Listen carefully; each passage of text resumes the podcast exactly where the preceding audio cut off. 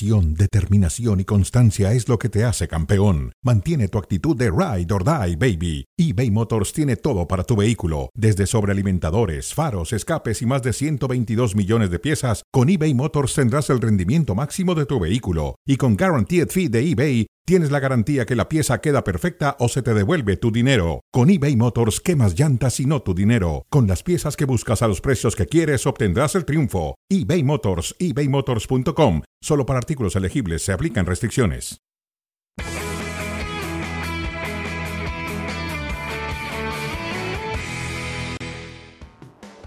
¿Qué tal? ¿Cómo están? Bienvenidos a la mesa de fuera de juego. Mauricio May, Ricardo Puch con ustedes para repasar la segunda fecha de la liga en España, entre otras cosas. Ya veníamos dando cuenta todo el fin de semana de ella, pero empezamos a sacar algunas conclusiones el día en el que Casemiro se ha despedido entre lágrimas del Real Madrid y ya ha estado hoy en Old Trafford para ver la victoria de su nuevo equipo, el Manchester United en contra del Liverpool. ¿Cómo andas, Mau?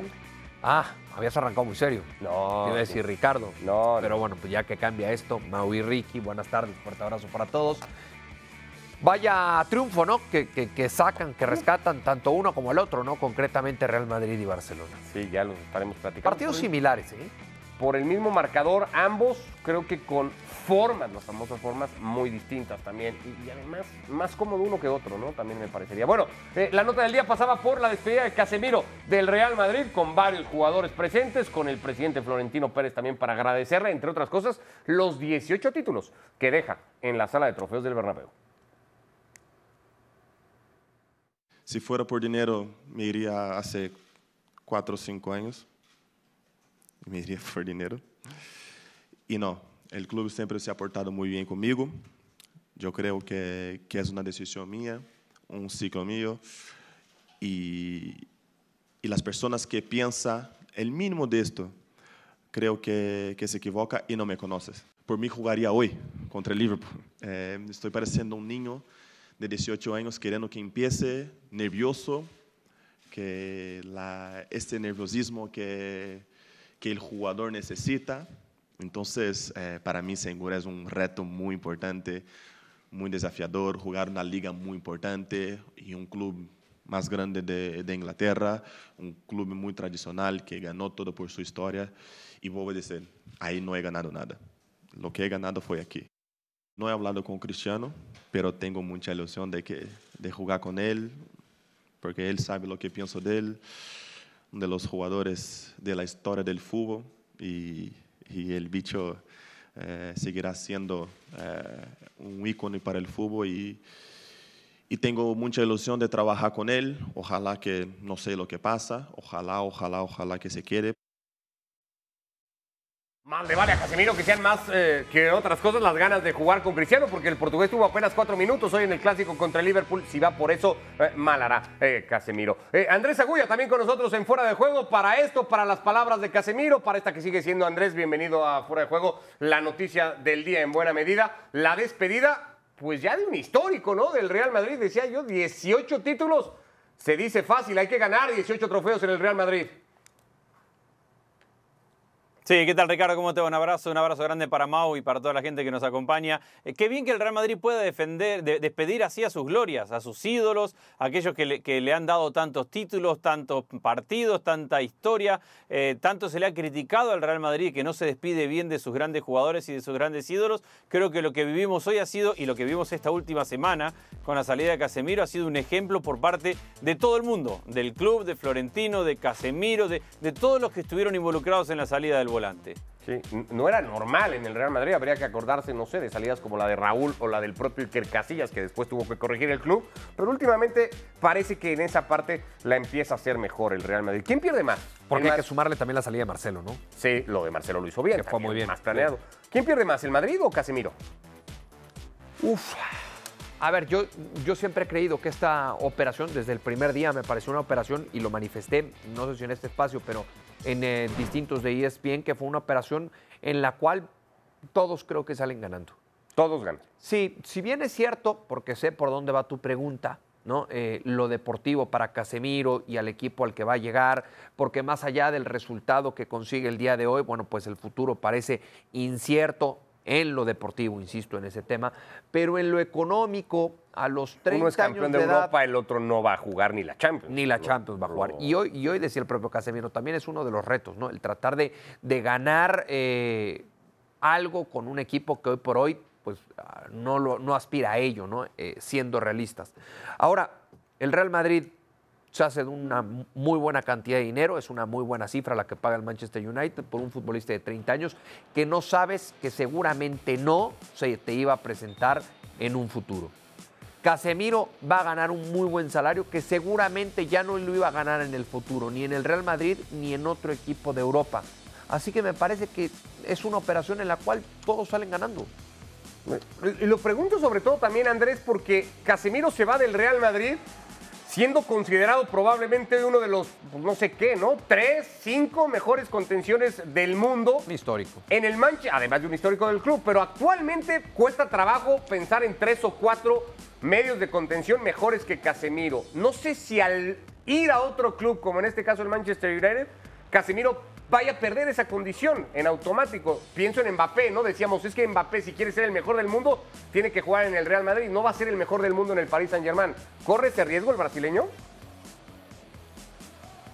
Bueno, para diferencia de lo de Mbappé, el, Manchester United sí compite en una gran liga. El tema con Mbappé, con el Paris Saint-Germain, es lo que estamos viendo fin de semana a fin de semana. Es difícil medirlo por el tipo de rival que tiene. El, el riesgo que corre, más allá de que coincido con todo lo que decía Mau recién, es que no sé cuánto tiempo le va a llevar al Manchester United construir un proyecto para ser ganador de Champions, eh, eh, para poder competir seriamente por la Champions. Para empezar, necesita un año para, con suerte, poder clasificar a la Champions. Y de ahí a construir un equipo que sea capaz de salir a ganarla, como lo tenía en el Real Madrid, es muy difícil. Veamos lo que está haciendo el Manchester City y el Liverpool, que llevan, ¿cuántos? Seis, siete años con el mismo técnico, invirtiendo bien en jugadores, con una base, una idea muy sólida. Veamos incluso lo que está haciendo dentro del propio Inglaterra el Chelsea que ya logró la Champions, creo que tienen sustentos y bases mucho más sólidas. Y si bien está invirtiendo y está armando un mejor equipo el Manchester United, todavía está muy lejos de eso. Entonces coincido con que el Real Madrid está bien preparado y se, y se genera una, gran cantidad de dinero. Coincido con que Casemiro va a ganar un dineral, se habla de unos 25 millones más de lo que hubiera ganado si se quedaba en el Real Madrid en, en los próximos cuatro años. Es mucha plata. El Manchester United lo necesita, pero si hablamos estrictamente de lo deportivo, yo no sé cuánto tiempo, y hablo de años, el Manchester United va a necesitar para poder competir en Champions. Y eso, con todo lo desafiante que debe ser como jugador, sí es un punto que va a tener en contra no solamente este año de Europa League, sino los próximos años. No, no lo veo al Manchester United candidato a ganar la Champions el año que viene. Por lo pronto, el Real Madrid daba el primer fin de semana de la temporada en Almería y lo ha vuelto a hacer en Vigo. Las sensaciones de que el recambio había arrancado, gana su partido ante el Celta Andrés, cuatro goles a uno y vuelve a dejar momentos, destellos, no sé cómo decirlo, de que el relevo, particularmente para Casemiro y en los próximos, cuando tenga que ser, meses, años, para Modric, para Kroos, está dado en el Real Madrid. ¿Es convincente lo que viene detrás en el equipo de Ancelotti? Bueno, fue un partido en el cual no tuvieron ni a Casemiro, obviamente, ni a Cross, que venía recuperándose de una gripe. Jugaron contra un equipo que los exige mucho. Celta es un equipo de presión muy alta, muy bien trabajado por Coudet, y eso los obligó a, estar incómodos en, la primera parte. Creo que ha ido creciendo Chuameni principalmente en la medida que ha ido pasando el partido. De, de, ese primer tiempo complicado, donde tuvo que defender mucho, donde le costó al Real Madrid con la pelota, eh, termina el primer tiempo con ese golazo de Modric y eso le facilita y le abre mucho el camino en el segundo tiempo. Y ahí sí, Chouameni termina brillando en el segundo tiempo, porque con el equipo replegado, la jugada del tercer y cuarto gol, ambas parten de recuperaciones de Chouameni en su propio campo y, de iniciar las transiciones. Creo que en la medida que han ido pasando los minutos y se le ha ido acomodando el partido al Real Madrid, ha ido brillando cada vez más Chouameni. Compararlo día a día con Casemiro será duro, pero no hay dudas que el Real Madrid estaba preparado para poder solventar una salida tan difícil en otro escenario como es la de, la de Casemiro. Y Chouameni ha jugado este fin de semana mejor que el anterior. Es una buena señal. Eh, no brilla el equipo de Ancelotti seguramente, pero es que hace rato que no necesita brillar y gana en un campo como el de Vigo contra el equipo de Coudet, que siempre es duro, cuatro goles a uno, Mauricio. Sí, Tampoco pero... hay que pedirle mucho más, creería. O ellos van a decir, ¿y qué más quieren que hagamos, no? Sí, no, pero es que no, no, nos basamos en lo que fue el antecedente inmediato, ¿no? El Real Madrid que gana la Liga y la Champions y, y fue algo muy similar. Con esos eh, destellos, con esa eh, lucidez eh, táctica y técnica que tiene, por ejemplo, un futbolista como Modric, que es capaz de marcar un golazo en el segundo tanto y es capaz de poner una tremenda asistencia en el tercero, para después una muy buena definición de Vinicius. Este es el Real Madrid de Carlo Ancelotti, así se comportó para ser campeón de Liga y de Champions, y me parece que de este, de este, de este son no va a cambiar mucho el conjunto de Bueno, pues lo que queda ahora es tratar de colocar a Casemiro en, dónde, ¿no? En la historia del Real Madrid y para eso hacemos un ejercicio en fuera de juego. ¿Dónde está el brasileño? Entre los últimos contenciones, o por lo menos mediocampistas que han ocupado una posición más o menos similar en la historia más reciente del Real Madrid.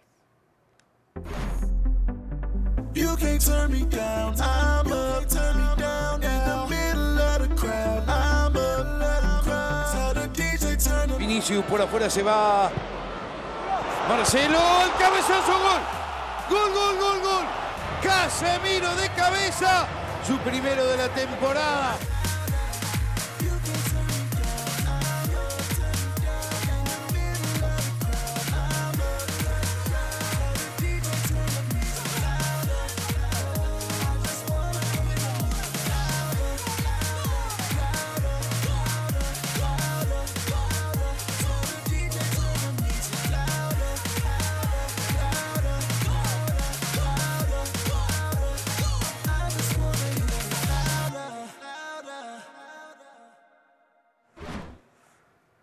Bueno, pues se despedía hoy Carlos Enrique Casemiro del Real Madrid, 18 títulos en su espalda, ha formado el que para muchos es ya, pues si no el mejor, por lo menos uno de los dos o tres mejores mediocampos de toda la historia, debatible también donde ponemos esa terna de Casemiro, Modric y Cross. Pero lo que hacemos ahora aquí en Fuera de Juego con Andrés y con Mauricio es ubicar de cuatro futbolistas monstruosos en la posición del brasileño al propio Casemiro. Creo que lo más difícil primero es de estos cuatro, quién se va a quedar fuera del top 3 y luego ver el orden en el que acomodamos a los tres sobrevivientes. Makelele, al que el Madrid, por cierto, añoró años después de su partida, Xavi Alonso, Casemiro y Fernando Redondo. Andrés.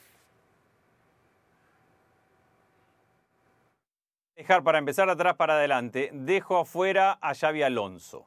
Eh, y obviamente podemos debatirlo y, y, lo hacemos hasta con dolor porque ha sido un jugador fenomenal que marcaba mucho a lo que jugaba el Real Madrid cuando él estaba en la cancha, pero de los cuatro es el que dejo afuera. Lo pongo a Maquelele de número 3, lo pongo a Casemiro de número 2 y para mí el mejor volante central que ha tenido el Real Madrid ha sido Fernando Redondo porque a toda la capacidad de recuperación, a toda la entrega, a toda la pierna fuerte, después le ponía una elegancia y una claridad y una capacidad técnica con la pelota que no tenía ni Maquelele, que no, tenía, que no tiene Casemiro y que tampoco tenía Xavi Alonso, aunque obviamente tenía otras características. Justamente... Es, es, es de fútbol vistoso, Andrés, ¿eh? Le gusta, le gusta Sí, el sí, es- fútbol. sí. A Andrés le gustan las formas, le Sí, gusta la estética, está bien. Pero vos viste la elegancia que tenía Redondo. Sí. Pero ustedes vieron la elegancia con la que El jugaba más elegante de todos. Una El de más las imágenes todos, sin duda. que le va a quedar a muchos madridistas es para ligar a Casemiro con su nuevo equipo, aquel taco de Fernando Redondo en Old Trafford para asistir a Raúl en una noche inolvidable del Real Madrid en Old Trafford ante el Manchester United. Es que era ese típico mediocampista que no solamente te ayudaba a recuperar, sino tenía esa facilidad y esa claridad para empezar desde ahí a construir ¿no? lo que ese Real Madrid requería en, en ofensiva.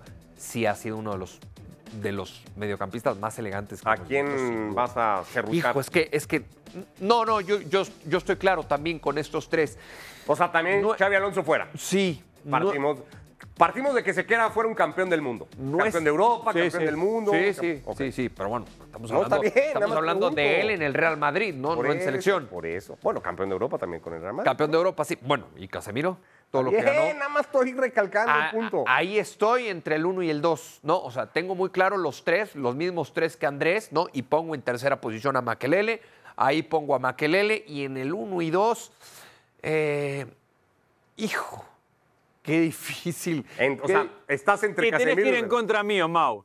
Solamente para pelear tenés que elegir a Casemiro, para no, No. estar igual. no, no, No, no. quiero no, influirte, pero No, no, no, no, no, no es O nada sea, en no, contra, redondo. Ya, pues Eh, redondo, Casemiro. Sí, Redondo y Casemiro. Me voy a quedar con esa elegancia. Me voy a quedar con la elegancia, ¿eh? Yo voy a echar pleito, la verdad, yo sí voy a echar pleito. Voy a poner a Casemiro de número uno, no porque este segmento lo origine Casemiro ni de pie Casemiro, pero me parece si hemos hablado tanto, primero del medio campo que ha formado Casemiro junto a Modric y Cross, probablemente el mejor de la historia, el mejor en la historia del Real Madrid, creería que sí, ahí sí ya sin discusión, y con Casemiro como piedra fundamental de ese medio campo, creo que Casemiro entre estos cuatro tiene que ser número uno. Voy a dejar a Redondo dos porque ya cité la jugada de Old Trafford que me ha marcado durante años, así que voy a dejar a Redondo, entre otras muchas cosas buenas que hizo, como dos. Y sí, tristemente Xavi Alonso fuera porque, insisto, es siendo una figura importantísima. Yo creo que Maquelele, lo que hizo cuando estuvo y el hueco enorme que dejó y los años que le llevó al Real Madrid encontrar cómo llenar esos zapatos, hablan de la clase de futbolista que era. Así que, Ah, bueno, los tres igual. Más o menos, yo No. puse Casemiro uno. Pero no, bueno, todos dejamos fuera a Xavi Alonso. Todos dejamos fuera a Xavi Alonso. Ha sido duro. Y ¿eh? yo lo veo muy parejo ahí en el 1 y 2, Redondo y Casemiro. Me parece que cualquiera podría ocupar la posición número uno. Creo que Andrés sí ve mayor diferencia entre el 1 y el 2. ¿Sí? Es que yo le veo, porque coincido con lo que decía Ricardo recién acerca de la mitad de cancha, de lo que significa, del rol de cada uno, pero yo creo que al mismo tiempo Redondo era un jugador más completo que Casemiro y, no tiene que ver con, eh, con marcar diferencias en- en- solamente en la elegancia. Creo que en, en su capacidad con la pelota, Redondo era más, más capaz, más hábil, más inteligente. Casemiro ha sido uno de los mejores volantes centrales a la hora de retroceder, recuperar y dársela al de al lado. Esa ha sido la, la gran capacidad de Casemiro, de no ser pretencioso a la hora de ir a hacer cosas que no sabía o que no le quedan cómodas para hacer. Y lo que hace, hacerlo mejor que nadie. Todos los relevos adelante de, de los dos centrales y después, cuando el equipo crece lentamente en la cancha, poder llegar al área rival y por qué no definir porque tiene varios goles Casemiro. Pero si vamos a analizar exclusivamente uno por uno, sin entender el contexto en el que juegan, a mí me parece que Redondo era mucho más completo como jugador que lo que ha sido Casemiro por esta faceta que a Casemiro le cuesta, que es la pelota en el pie para trasladar, para Claro. levantar la cabeza y que Fernando Redondo la tenía tan clara. Sí, lo que le ayudó a Casemiro en ese sentido es tener tan cerca a, a Modric, Modric, a Kroos, Kroos. Claro, ¿no? Tenía que preocuparse un poco menos, digamos, Claro. de, de- de- de esas tareas. Bueno, pues hablamos de cuatro enormes mediocentros del Real Madrid y de ahí pasemos en esta comparación siempre interminable entre el Real Madrid y el Barcelona, porque era esa posición, la de cinco, la de medio centro, la de sustituto de Busquets, la que le dio muchos dolores de cabeza a Xavi Hernández. ¿Quién iba a jugar la posición Andrés en Anoeta para que el equipo se viera bien, lo que tanto importa en el Barça, y después ganara y hiciera goles, lo que no pudo hacer ante el Rayo Vallecano.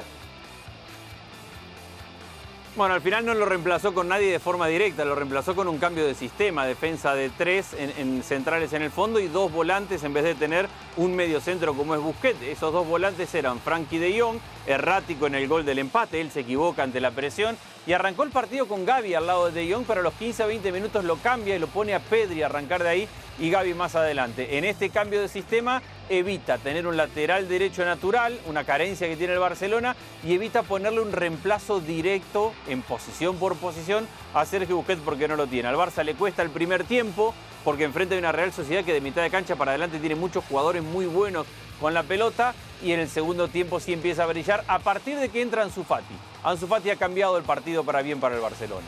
Ya esa sensación también dejaba, me parece, la presentación contra el Rayo Vallecano, que Ansu Fati en esta elección de tres futbolistas de ataque, o dos, porque uno parece que es fijo Lewandowski, va a tener que jugar siempre que Fati esté para arrancar los partidos. ¿Te gustó el Barça? ¿Suficiente lo que ofre- ofreció Anoeta? Sí, la tarea es tenerlo, tenerlo sano. ¿no? Tenerlo bien, que las Eh, lesiones lo dejen Eh, estar, ¿no? Claro, ese, eh, ese es el gran objetivo seguramente de este Barcelona que influye mucho en uno de los tantos con ese taconazo, dándole toda la claridad a, a la jugada.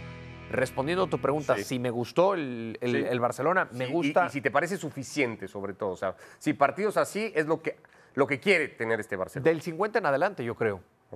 Seguramente eh, Xavi le mostrará a sus futbolistas el video de lo que hicieron en el terreno de juego del 50 en adelante, el cómo, el cómo eh, desarrollaron y funcionaron dentro del terreno de juego y no tanto lo que hicieron durante el primer tiempo, un primer tiempo en donde sí le cuesta mucho más trabajo al conjunto del Barcelona. De este Barça, de tanta expectativa, Andrés, de la que se habló tanto en, el alarmado del equipo, de la que se sigue hablando, porque le quedan 15 días en los que parece va a seguir pujando por traer más futbolistas. ¿Qué destaca más? ¿Lo bueno, la- la- la- las virtudes que ahora tiene el equipo de Xavi o las carencias que todavía se le ven a lo mejor por las laterales y, y sobre todo cuando no esté Busquets, que ya sabíamos que le podía pasar?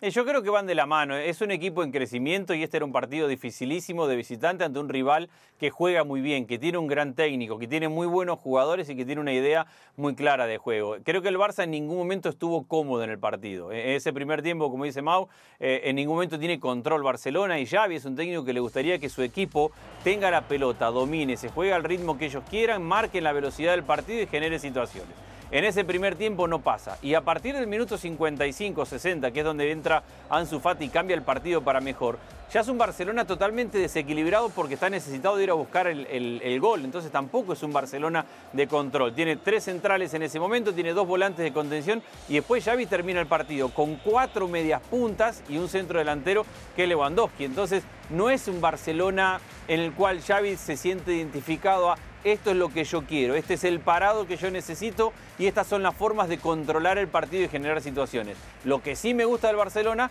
son los recursos, cómo le va pasando el partido y se, y se le complica y le cuesta y tiene recursos, ya sea en el banco o tácticamente para ir cambiando de posición y terminar el partido, como decía recién, con cinco delanteros eh, sostenidos por, por dos volantes de contención. Esa capacidad de recursos y de cambio es algo mejor que tiene el Barcelona con respecto al año pasado y creo que es lo que le termina resolviendo el partido más allá de alguna actuación individual.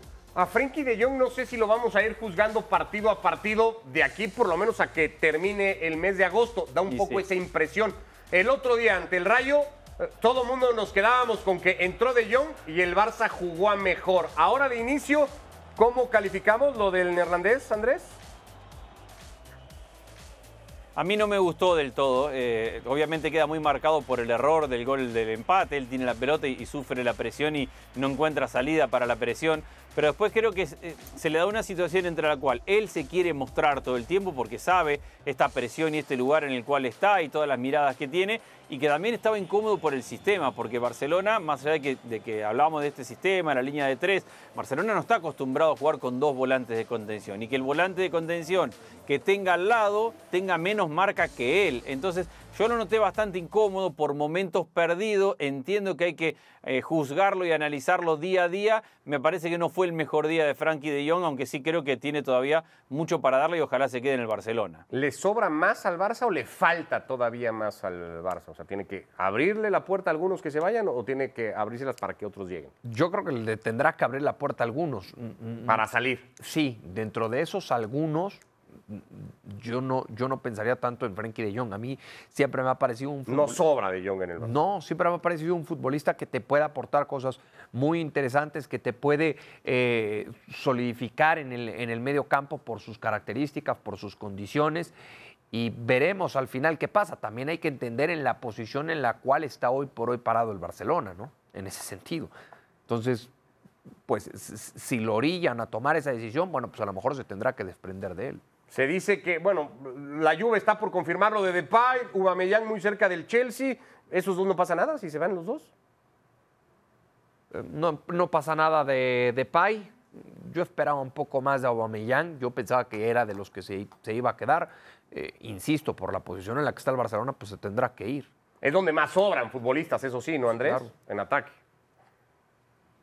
Y aparte son dos jugadores que llegaron gratis, entonces cualquier salida, la de Depay sería gratuita, pero la de la de Aubameyang no, entonces le generaría un ingreso importante que el club necesita para anotar a Cundé. Todavía no he escrito a Cundé, que lo, tiene, que lo tiene comprado, y estamos hablando que necesita un lateral derecho y que a lo mejor viene Alonso como lateral izquierdo, pero todavía no ha podido inscribir a todos los jugadores que tiene. Entonces a Xavi le encantaría, como a todos los técnicos, tener y tener y tener y recursos y plantel para manejar, pero hay una realidad, este equipo tiene muchos delanteros. Fue titular por primera vez eh, Ferran el fin de semana y no jugó un buen partido. Habrá que decir que, que no había jugado minutos en, toda la pretemporada tampoco, porque venía de una lesión, pero en todas las alternativas que tiene, ahí hay otra que no le termina de funcionar, que es la de Ferran. y no jugó Jordi Alba, que fue como, como raro, ¿no? Ver a Valde como el carrilero o el lateral por izquierda que puso Xavi Hernández. Pues ahí está el Barça, mismo resultado, eso sí que el Real Madrid necesitaba ganar, necesitaba hacer goles, necesitaba estar más a la altura de las expectativas, esas que pues no se habían cumplido en el debut frente al Rayo Vallecano. Betis, Osasuna, Villarreal, igual que el Real Madrid, los cuatro equipos que han arrancado con par de victorias, después el Barça, el Rayo, el Athletic Club ganando uno de los dos primeros hasta ahora en la temporada. Le echamos un vistazo también al Bayern Múnich porque la Bundesliga, igual que la liga, se sigue completa, ya lo saben ustedes, en la señal de ESPN Plus. Y en la Bundesliga tampoco descubrimos el hilo negro, pero da la impresión, Mauricio, que en un par de fechas ya podemos pues decir lo que hemos dicho los últimos 10 años. Aquí no hay quien le compita al Bayern Múnich. No, no hay quien le compita, no, no hay quien le compita. Goleadas, goleadas serias, ¿no? En, en Europa en- y sumando la de México, ¿no? El eh, 7-0 del Bayern Múnich al Bochum, el 7-1 del Paris Saint-Germain al Lille y lo sucedido en el Estadio Azteca entre América y Cruz. Mira, tú lo ligaste todo bastante bien. Bueno, pues, Sí, de sí, 7. de- de Lo siete que pasa siete. es que en la actualidad, la realidad es que en la actualidad, en el fútbol mundial, este tipo de goleadas tampoco es que se den. No, por eso justo es lo que te iba a decir, Andrés. Más allá de las diferencias que podamos entender que existen en, la, en una liga en particular y tal, es muy raro ver que se plasmen con tal contundencia en un marcador, como fue este caso. Es que el Bayern juega muy bien, además de la diferencia que pueda tener como, como plantel, de jerarquía, de talento individual. Nagelsmann está en su segunda temporada, su equipo vuela, eh, eh, tiene una movilidad, una velocidad, una capacidad de toque de primera para crear y para ocupar eh, espacios, una llegada por el 4-2-2-2, pero aparecen jugadores en fase de ataque por todos lados a un nivel de coordinación y de movilidad. Mané ha llegado a este equipo y parece que hubiera jugado toda la vida ahí porque se entiende a la perfección con sus compañeros. De Lewandowski no se acuerda a nadie en, en Múnich de la cantidad de goles que está metiendo este equipo, pero no los mete únicamente por la diferencia que estamos hablando, los mete porque además vuela, brilla, juega muy bien al fútbol y está en un nivel de confianza y un nivel de gracia gigantesco. Le hizo 6 al Eintracht Frankfurt en el debut, 2 al Wolfsburg, 7 ahora al Bochum. La verdad es que el equipo sí parece verse eh, muy completo y con una diferencia eh, notable para, no sé si a estas alturas, en semana de sorteo de Champions, poderlo apuntar ahí, ya está siempre el Bayern Múnich, pero como... No lo puedes descartar. Y como está jugando ahora, ya bien explicado por, por Andrés, por supuesto que lo tienes, lo tienes que poner como uno de los candidatos. No sé si el uno, pero sí como uno de los. Pues sí, no sé si así de arranque el City, uno hubiera pensado en el Liverpool, no sé si eso ha perdido un poco de fuerza. Eh, ¿Corre algún...? ¿Han sido varios? City, Bayern y París, otra vez los mismos tres. Yo París no, pero habrá quien ponga el París. Eh, te iba a decir, Andrés, porque han sido varios los que han dicho o han hablado en su momento, alzado un poco la voz, no sé si de alarma, del riesgo que puede suponer para el fútbol alemán, en este caso la Bundesliga, un dominio como el que hace una década existe y que parece que solo va- va a extenderse, ¿no? Lejos de ponerse fin. A ver, por un lado es real, todas las ligas quisieran tener un final eh, competido entre tres o cuatro equipos y si los tres o cuatro son los más grandes del país y teniendo eh, la atención del mundo entero sería lo ideal y, y no hay liga que quiera que un solo equipo te gane todas las temporadas. También viendo esto y, viendo la Bundesliga el fin de semana, eh, no es que la gente esté perdiendo interés. Los estadios en Alemania revientan de gente, contagian, la- las hinchadas están apoyando eh, a equipos. Es verdad que, que la carrera por el título parece perdida porque el Bayern es un equipo muy superior al resto, pero yo no veo que eso, al menos en Alemania, quite interés por el fútbol. Hay, hay mucho plantel y mucho juego entretenido. El, fútbol en Alemania es divertido, es de ida y vuelta, es de muchos goles, es de equipos que atacan permanentemente. No es lo mejor, nadie quiere tener una liga que la gane un solo equipo, eh, pero lejos estamos de que el fútbol alemán pierda interés. Al menos para mí no lo pierde. Creo que la liga ha hecho muchas cosas para tener una liga sumamente entretenida y vistosa en cada uno de los partidos, más allá del, del dominio que coincidimos no es bueno ni es sano de un solo equipo. entre, eh, entre eso, ¿no? El nivel que, por ejemplo, ofrece con relación a la de Francia, donde el dominio es más o menos similar, también te permite como liga tener siempre una carta muy fuerte en competiciones europeas, ¿no? Porque el. Bayern Múnich siempre es un candidato, por esto que le vemos cada fin de semana. Sí, yo por eso soy de los que, de los que piensa que esta Bundesliga hoy por hoy está parada. yo creo, dentro de las primeras tres mejores ligas del mundo. La uno, la Premier, la dos, la española y la tres, la Bundesliga. Bueno, pues- después podemos hablar de la italiana, después podemos hablar de otras, pero sí creo que entre las tres, cuatro mejores está la. Entre las la tres, Bundesliga. déjala entre las tres para poder decir que dos de las tres mejores ligas del mundo están aquí completitas y en exclusivas en ESPN Plus y las contamos y analizamos en fuera de juego. Y las transmite Andrés. Y las transmite Andrés, muchas de ellas, sí señor. Abrazo Andrés. Abrazo, un placer como siempre, amigos. Un saludo. Andrés Agulla, gracias Mau. Un placer, Ricky. Gracias, que les vaya muy bien. Eh, acá nos vemos el próximo jueves en Fuera de Juegos.